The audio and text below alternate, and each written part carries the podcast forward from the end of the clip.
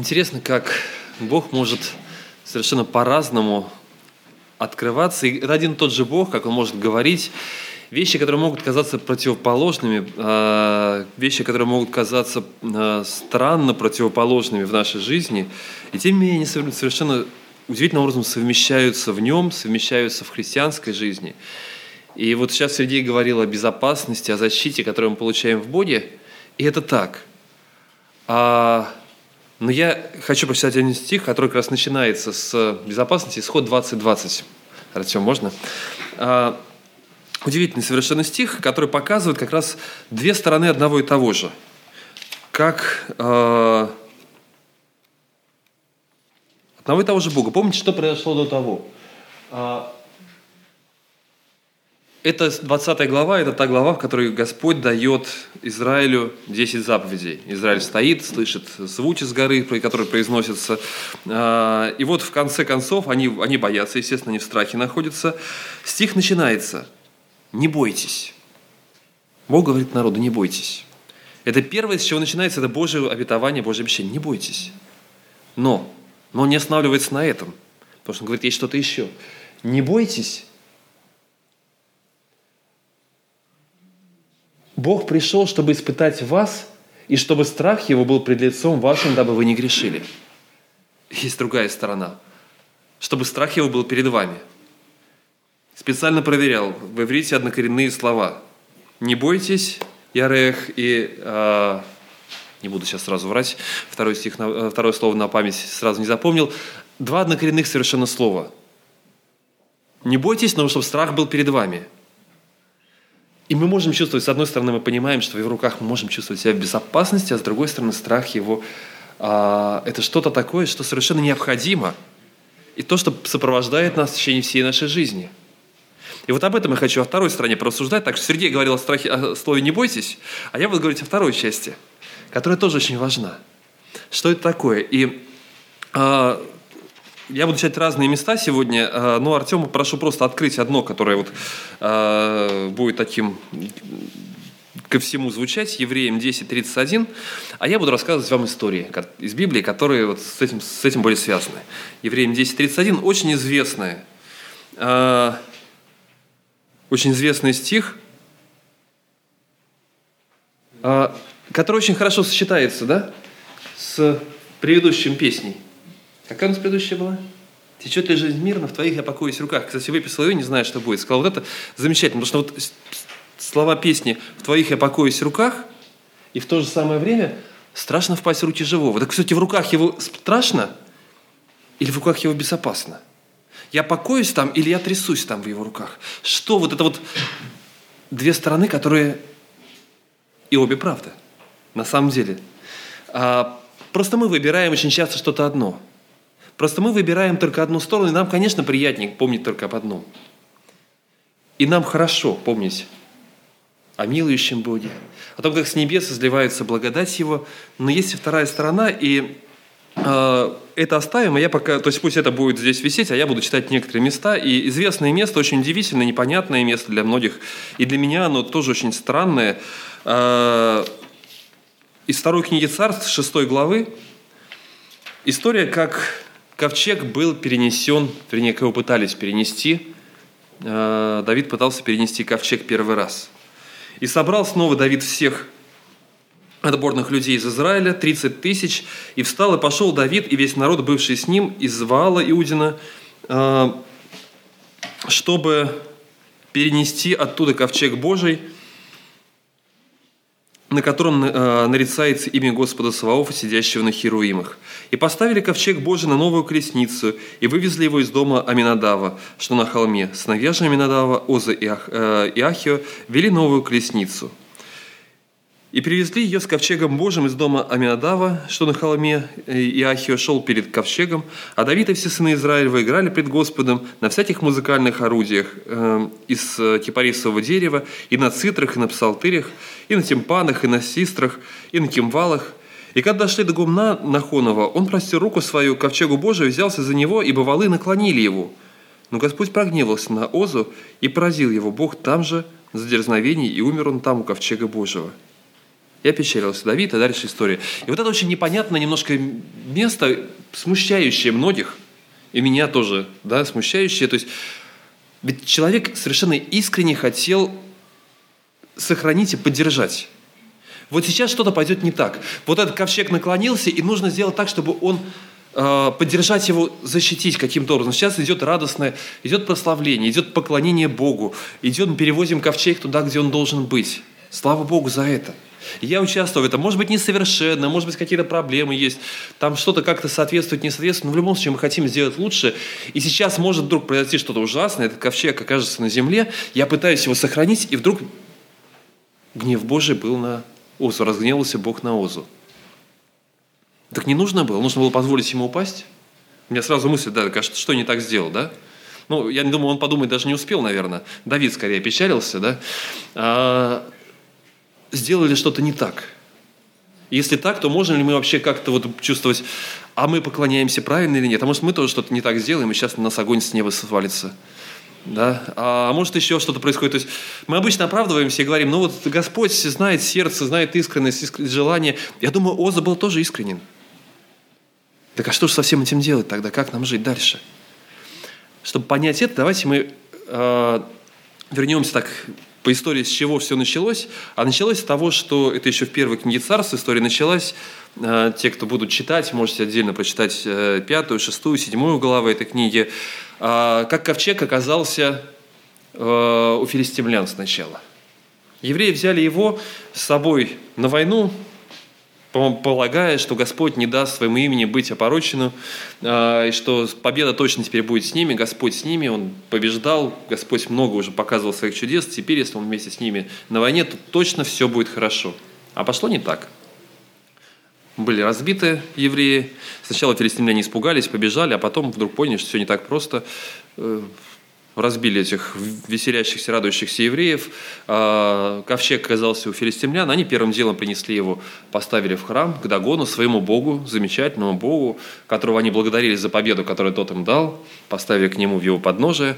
На утро приходит, Дагон лежит, да, вот эта история.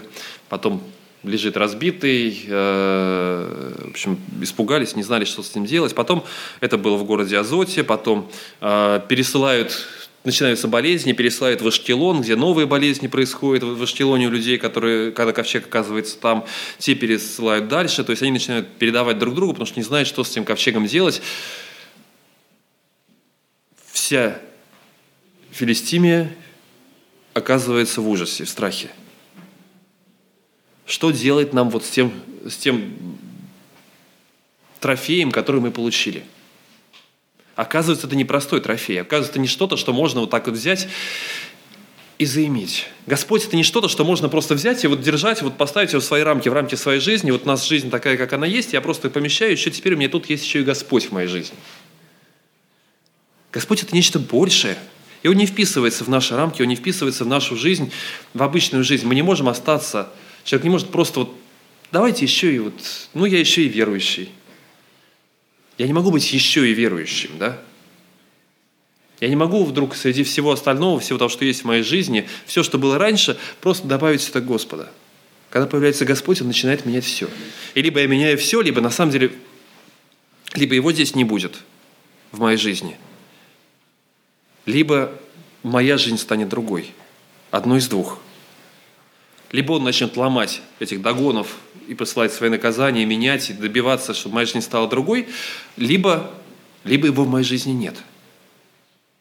Они жили спокойно до того, как этот ковчег оказался у них.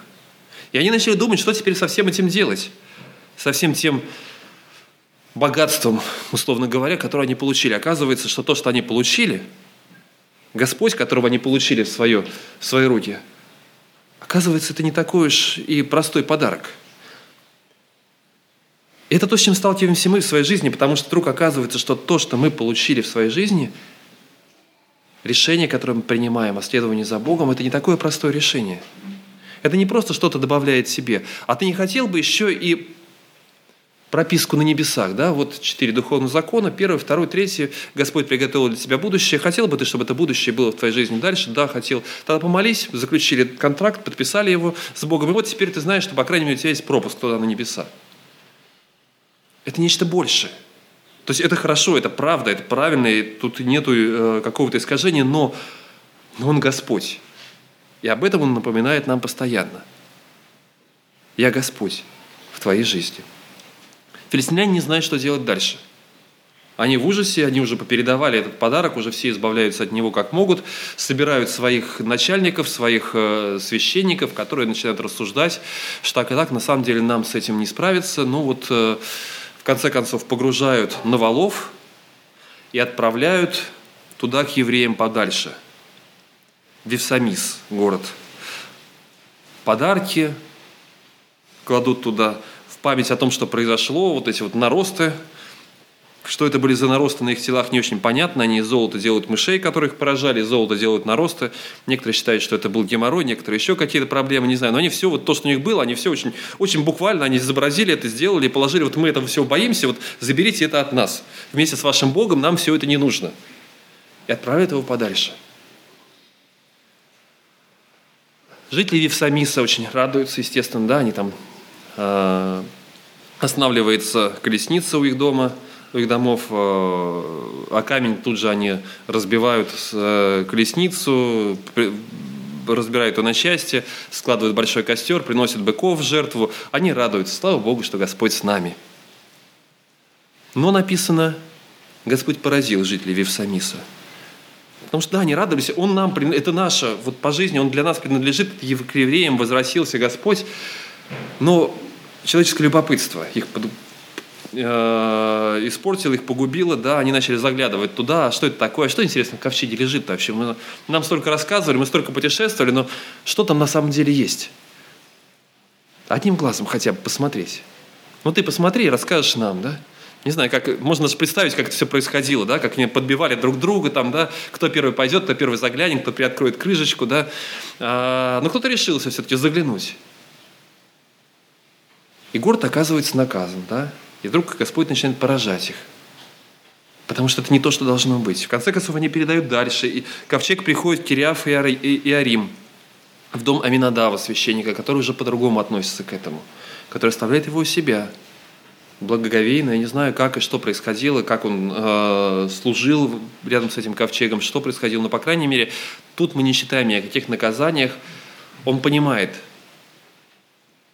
как нужно обращаться с Господом как нужно обращаться вот с этим образом, по крайней мере, который Бог ему дал, а, для памяти о себе, вот с, этим, с этой святыней, которую Господь дал, что нужно делать.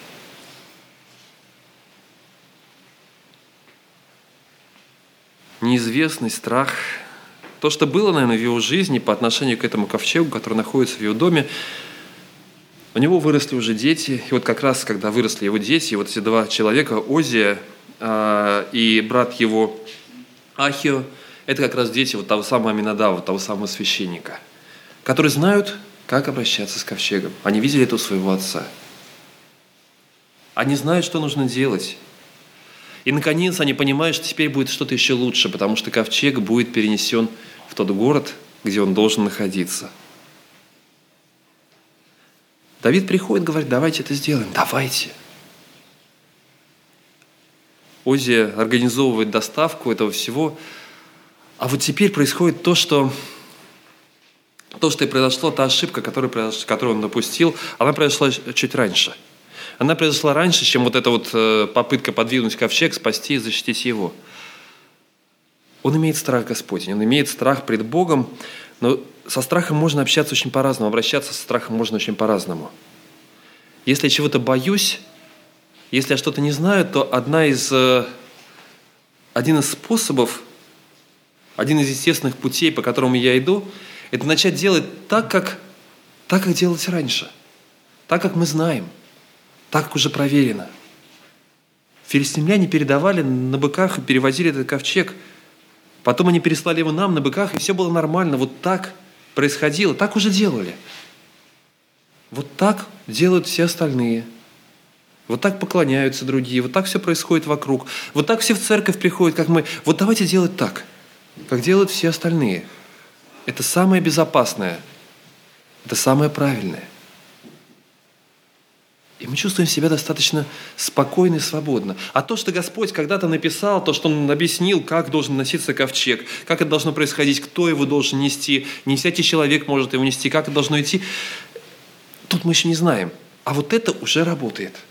А вот это уже было. А вот это уже известно. Отец, наверное, не раз рассказывал им, как ковчег оказался здесь. Давайте сделаем то, что мы умеем. То, что делалось вокруг, то, что делается рядом. И они делают это. Сам, сама перевозка этого ковчега была организована неправильно. Не так он должен был переезжать.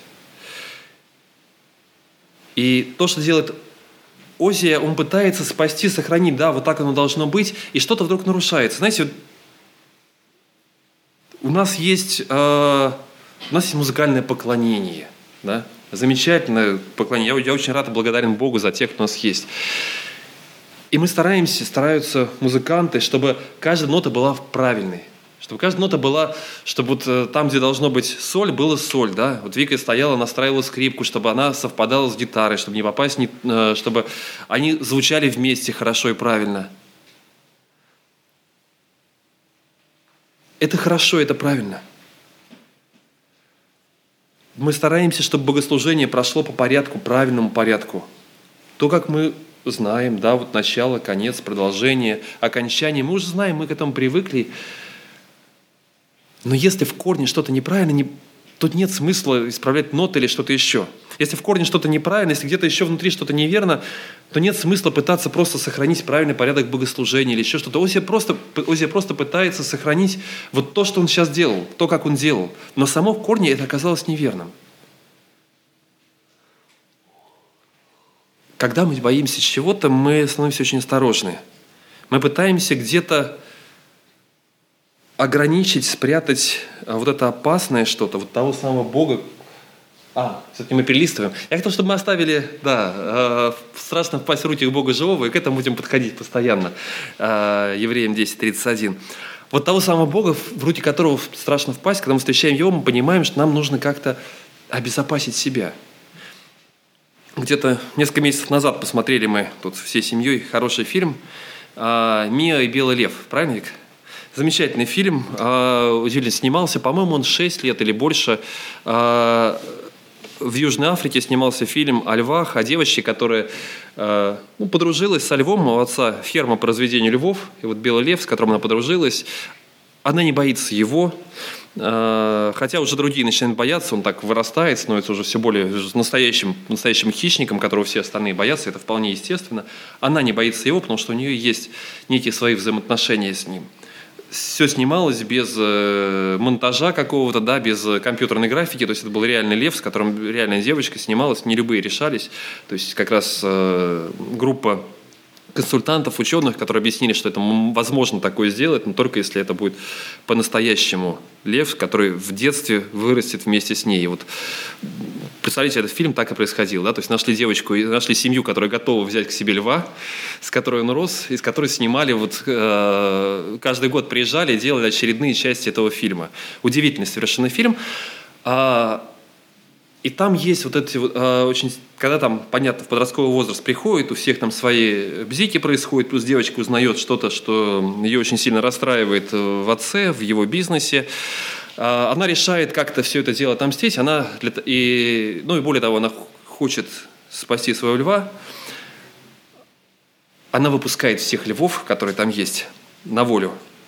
В результате родители сидят домой, приглашают дома, не боятся выйти, все боятся, то есть приглашают специальную бригаду, которая быстренько загоняет всю эту опасность обратно в клетки, обратно в вольеры, в которых, за которыми мы чувствуем себя безопасно. Туда можно кидать мясо, там можно как-то с ними общаться, через решетку можно привести экскурсию, показать вот это вот наши львы, посмотрите на них, очень удивительно. Вот наша акция по спасению Африки, по спасению животного мира Африки, вот как она проходит, можно все это показать. Но когда они на свободе, это не так просто, и это так просто не покажешь. И вот я думаю, знаете, когда, если мы думаем о нашем Боге, Он поопаснее любого льва. Но нам страшно быть рядом с Ним. И мы загоняем его в свои безопасные рамки. Мы знаем, о чем лучше не молиться, о чем лучше не просить. Мы знаем, с чем лучше не встречаться, где мы услышим какое-то обличение в своем сердце. Мы знаем, о чем лучше не задумываться, а, и мы не задумываемся. Мы видим милующую руку Бога, и нам приятно. Мы говорим об этом, и нам приятно. И слава Богу, что можем говорить об этом, но мы забываем о второй стороне – о том, что страшно впасть в руки Бога живого, это по-прежнему страшный Бог. И если Он стал безопасным для меня, скорее всего, я поместил его в какую-то клетку. Если я давно не раскаивался в своем сердце, если не плакал перед Ним, скорее всего, это безопасный Бог для меня. Он живет в какой-то безопасной клетке.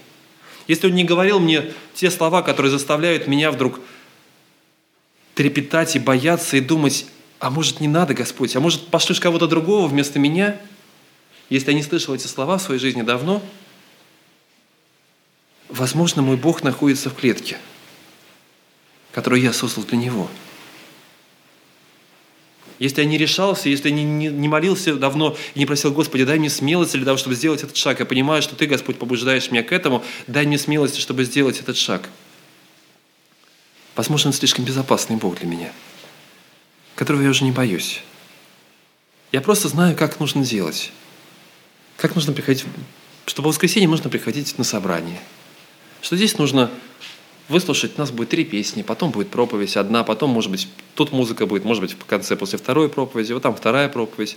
Вот здесь я получаю зарплату, я знаю, сколько нужно отсчитать десятина, я знаю, есть много вещей, которые, в принципе, делают нашу жизнь все спокойнее и спокойнее и благословленней. Страшно впасть в руки Бога живого – мы не позволяем Ему обличать нас. Мы не позволяем Ему выталкивать нас.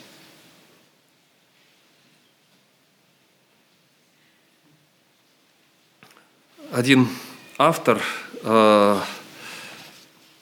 сейчас скажу, как его зовут, я даже выписал его. Вот. Марк Бакханан, интересное имя. Вот, но э, он тоже размышляя над этим стихом, интересно сказал, страшно впасть в руки Бога живого, но еще страшнее туда не впадать. Еще страшнее там не оказываться в Его руках, не позволять Ему работать с нами, не позволять Ему изменять нас, не позволять Ему говорить с нами. А, к сожалению, это очень часто происходит. Мы просто знаем, что нужно делать. Мы просто делаем то, что привычно. Мы не плачем перед Ним из-за нашего несовершенства, из-за нашего греха. Бог превращается в такого спокойного, безопасного дедушка. Мы раскаиваемся перед Ним, да, прости меня, вот я опять тут что-то немножко не так сказал, немножко сделал. Немножко, чуть-чуть. И Бог получается, знаете, такой, такой дедушка подслеповатый, который почти не замечает грешков наших маленьких. Они такие маленькие, что почти незаметны для него. Глуховатый такой, который не слышит того, что мы говорим, где, как мы говорим. Он на расстоянии, он там. Господь, да, пошли мне с небес свои благословения. Но ты оставайся там на небесах. А я здесь. И нам хорошо перед Ним. Вот когда Он там, на небесах, и оттуда приходит благословение в нашу жизнь. Но Он тот Бог, который находится здесь рядом. Я должен найти смелость услышать Его. Я должен найти смелость открыть перед Ним свое сердце. Я должен найти смелость сделать тот шаг, которого я не решаю, на который я не решаюсь. Он благословляет, но Он недалеко, Он рядом. А в прошлом году в отпуске мы тоже продолжили нашу велосипедную традицию. Мы ездили, сначала проехали по Финляндии до Хельсинки, потом от, э, от Хельсинки на пароме до Стокгольма, и дальше от Стокгольма поехали в, э, в Кольморден. Кольморден замечательный, большущий, самый огромный в Скандинавии зоопарк, и в нем есть, это не просто зоопарк, в нем мы провели два дня, то есть это э, совсем другое. Это вольеры, это там замечательно, там катаешься на этой, э, как она, канатная дорога, да, где ты летишь над этими зверями, которые под тобой, там медведь, медведица, которая принимает душ, такой ванну, вернее, сидит в ней, там, и отмачивает какую-то еду, там, пробует. Совершенно удивительно. Там страусы бегают, тут э, кто-то еще ходит.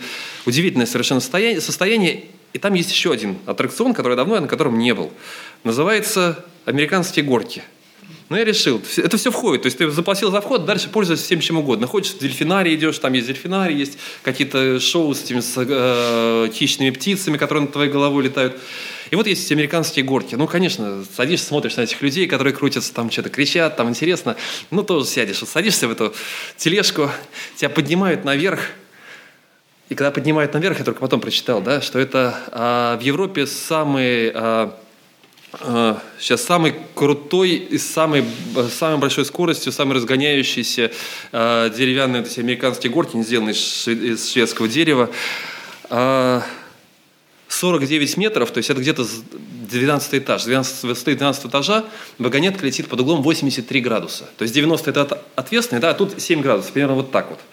Когда ты поднимаешься, вдруг начинаешь наклоняться и понимаешь, что сейчас ты вот туда вот, и перед тобой 12 этаж – и ты понимаешь, ты никак сейчас не остановишь, не остановишь, ты вцепляешься, и я вот э, Сначала я подумал, ну, Господи, прости, что искушаю тебя, потом подумал, нет, наверное, тут вопрос искушения, наверное, нету, потому что это расчет, здесь есть расчет, здесь есть все продуманное, да, то есть, и, наверное, искушение здесь. А, но кому-то нужно довериться. То есть, да, Господь, а, наверное, должен довериться тем, кто спроектировал эту дорогу. Но все-таки, нет, я доверился тем, кто, а, кто спроектировал дорогу, но, в принципе, там а, пути уже не было другого, да. Я принял решение, когда был внизу, а теперь уже хочешь не хочешь, никуда не денешься, да. Я сначала, а со мной поехала Вика, да. Я могу сказать так еще, я перед началом пути сказал, ну, если что, держись за мою руку, вот я буду держать тебя и так далее. Когда я оказался наверху, я понял, что я не знаю, кто за чью руку будет держаться, сейчас мы будем держаться вместе вот так вот. А, ощущения удивительные, удивительные, да, скажем так, запоминающиеся. А Потом она мне рассказывала, ну, а ты помнишь, там вот, когда проезжали, там еще в дым такой въезжали. Я говорю, я, не помню. я не помню, куда мы въезжали, в какой дым и что там было еще дальше. Я помню, что да, я, я вообще ничего, я просто понял, что надо отключиться и просто вот пронестись, чтобы это с несколько минут, эти 1300 метров, которые нужно проехать, они прошли. Сколько-то раз там крутишься дальше через голову, еще что-то происходит. А, да, здесь мне нужно было довериться тем, кто это все сделал. Это единственное, кому я мог доверять. Что они это сделали, другие уже испытали каким-то образом. Значит, значит, наверное, можно. Значит, наверное, я окажусь с точки зрения математики, математики статистики, вероятность того, что именно на мне что-то пойдет не так, очень мала. Я уже видел несколько сот людей, которые здесь проехались, и я сейчас один из э, еще очередной там 50 или каких-то людей, которые сейчас едут. Что что-то со мной произойдет, очень вероятность на самом деле мала. Уже много дней до меня ездила, после меня, скорее всего, тоже будут ездить. Поэтому, наверное, нормально.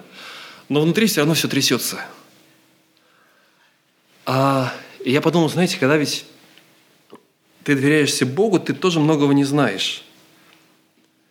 И ты понимаешь, я думаю, помните вот эти все истории, которые мы читали в прошлый раз, в позапрошлый раз.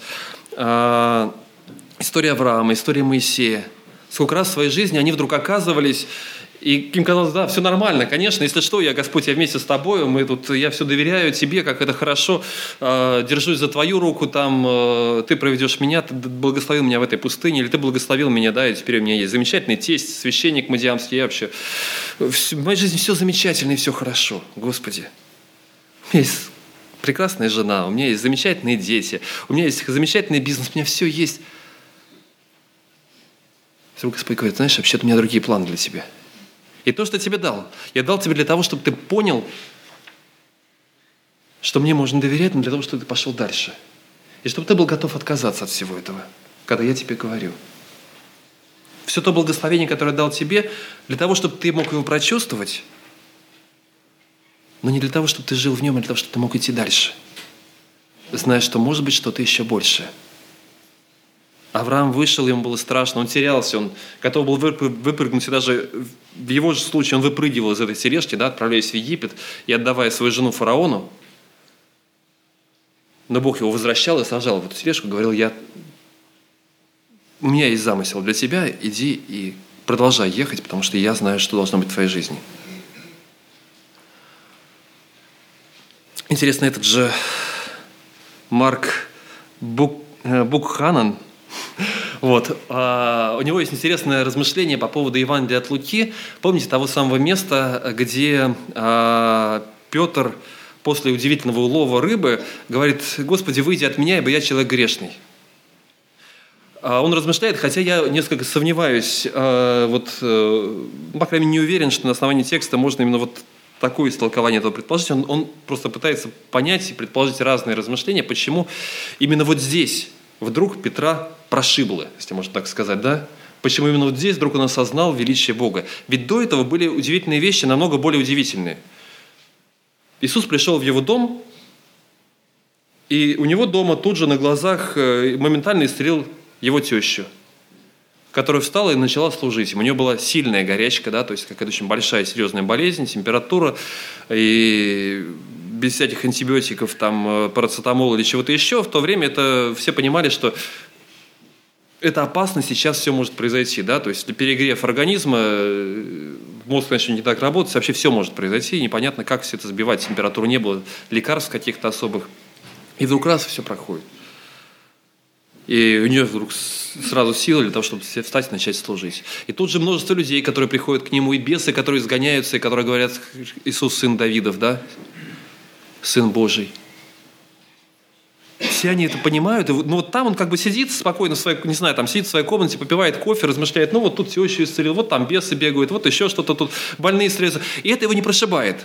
А вот вытащил рыбу, и вдруг прошибло.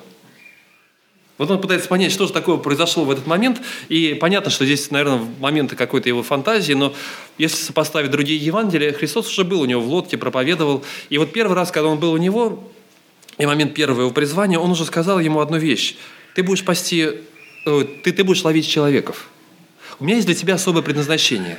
У меня есть особая задача для твоей жизни. Он это выслушал, это нормально. Посмотрел, как Иисус делает какие-то чудеса. А вот теперь он пришел и он находится в своей лодке, и вдруг, и вдруг происходит что-то необычное. Он вытягивает, как обычно, одну рыбку, вторую, третью рыбку вытаскивает, четвертую, пятую, десятую, двадцатую, пятьдесят рыбок, сто рыбок. Уже, наверное, бросил считать, уже просто их вытаскивает, сыпет сюда. Это классно. Представляете, какой бизнес теперь можно? Вот сейчас это продаст, как, какой пойдет бизнес, а? Все будут счастливы. Жена будет в восторге. Они теперь наконец отправятся э, в отпуск, не знаю, в Турцию или еще куда-то в Сирию ближайшую, если там их, э, ну, не знаю, в это время, как там у них отношения были. А, по Риму отправятся, да, кругосветное путешествие.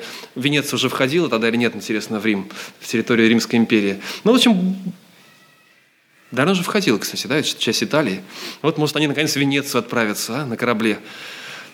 Мечты бизнес может замечательно пойти. Ну, и вообще, если это продолжится, а представляете, если так, такое продолжится, надо, чтобы Господь с ним все время теперь отправился в это плавание. Можно, не знаю, ну, давай в долю его взять, одну десятую ему прибыли, да? Ну, положено, мы же Господу одну десятую отдаем. Вот давай, Господи, у нас бизнес, я тебе одну десятую приношу, у нас все хорошо. Но он понимает, что у Бога есть что-то особое для его жизни. Ну, по крайней мере, предположение вот э, этого автора, он вот так размышляет, он говорит, что вполне возможно, что сейчас он как раз осознал – вот это вот все, что я сейчас получил. Это я получил для чего-то особого. Я увидел его силу, но вообще от всего этого мне нужно сейчас отказаться будет, потому что Бога другое предназначение. Он сказал мне, иди за мной. И не я его в свой бизнес включаю, а он меня включает в свои планы. И он хочет чего-то другого. Я должен буду остановиться. А я всего лишь человек грешный а я всего лишь маленький человек. Господи, а может всего этого не надо, а? Я останусь здесь, я буду ловить. Ну, ладно, если дальше не пойдет, я вот это продам, то, что, то, что сегодня я выловил, и, и хватит. Если там дальше пойдет, будет сложнее, опаснее, может, тогда не надо, а? Я человек грешный, а? Давай ты на расстоянии от меня побудешь. Мы отодвигаем Бога в своей жизни – вот там он безопаснее, вот там спокойней. Там он не говорит, там он не обличает, там моя жизнь остается такой, какая есть. Я продолжаю делать то, что делал раньше. Я остаюсь тем же, кем я был раньше. Но если он входит в нашу жизнь, то он заставляет нас переделывать все. Мы не можем просто немножко поддержать, как Озия, вот то, что у нас было в нашей жизни. Чтобы оно все было, но оставалось, как оно есть. Просто чтобы не нарушить, чтобы мы будем по-прежнему славить Бога, мы будем по-прежнему приходить сюда, мы будем по воскресеньям поклоняться, молиться Ему. Мы будем молиться дома, об этом мире, о больных. Будем вспоминать, получать молитвенные просьбы в нашей церковной группе. Мы помолимся. Но, может быть, есть еще какие-то слова, которые мы боимся услышать. Слова, которые обличают меня. Слова, которые говорят мне, а вот там есть нужда, может быть, ты можешь помочь, я должен участвовать там. Слова, которые заставляют меня выйти из моего привычного окружения, сделать какой-то шаг, начать делать то, что я не делал раньше. Страшно впасть в руки Бога живого. Это на самом деле Бог, который заставляет меняться. Это Бог, перед которым я не могу оставаться тем, кто я есть. Это Бог, который не оставляет меня в покое. И слава Богу, что Он не оставляет меня в покое. Но еще страшнее не, не попадать в Его руки. Еще страшнее остаться не, без Его рук. Поэтому мое приглашение, мой призыв, моя молитва, моя молитва о самом себе, о том, чтобы иметь смелость сделать правильные шаги вслед за Ним, туда, куда ведет Он. Говорить те слова, которые необходимо говорить. Принимать Его обличение там, где я догадываюсь, что что-то не так, но я не хочу об этом молиться, просить. Попросить его об изменении, чтобы он обличил и сказал, и чтобы он изменил и показал, что в моей жизни не так. И быть готовым не просто сказать это привычно, да, а быть реально готовым услышать и услышать, и услышав, начать меняться. Выпустите Бога из клетки и начните жить рядом с Ним, потому что для этого Он пришел, чтобы быть вместе с нами. Давайте мы обратимся к Нему в молитве.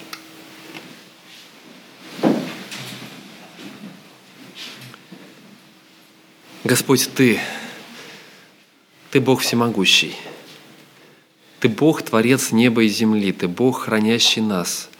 Но Ты не только хранящий, Ты, ты меняющий нас.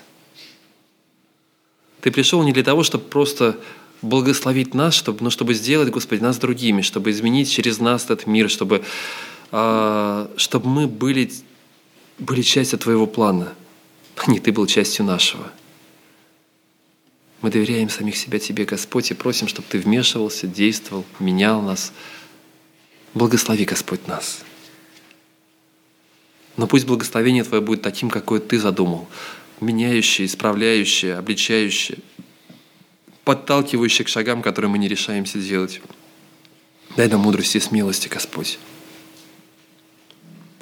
Мы готовы идти за Тобой, следовать за Тобой, Господь.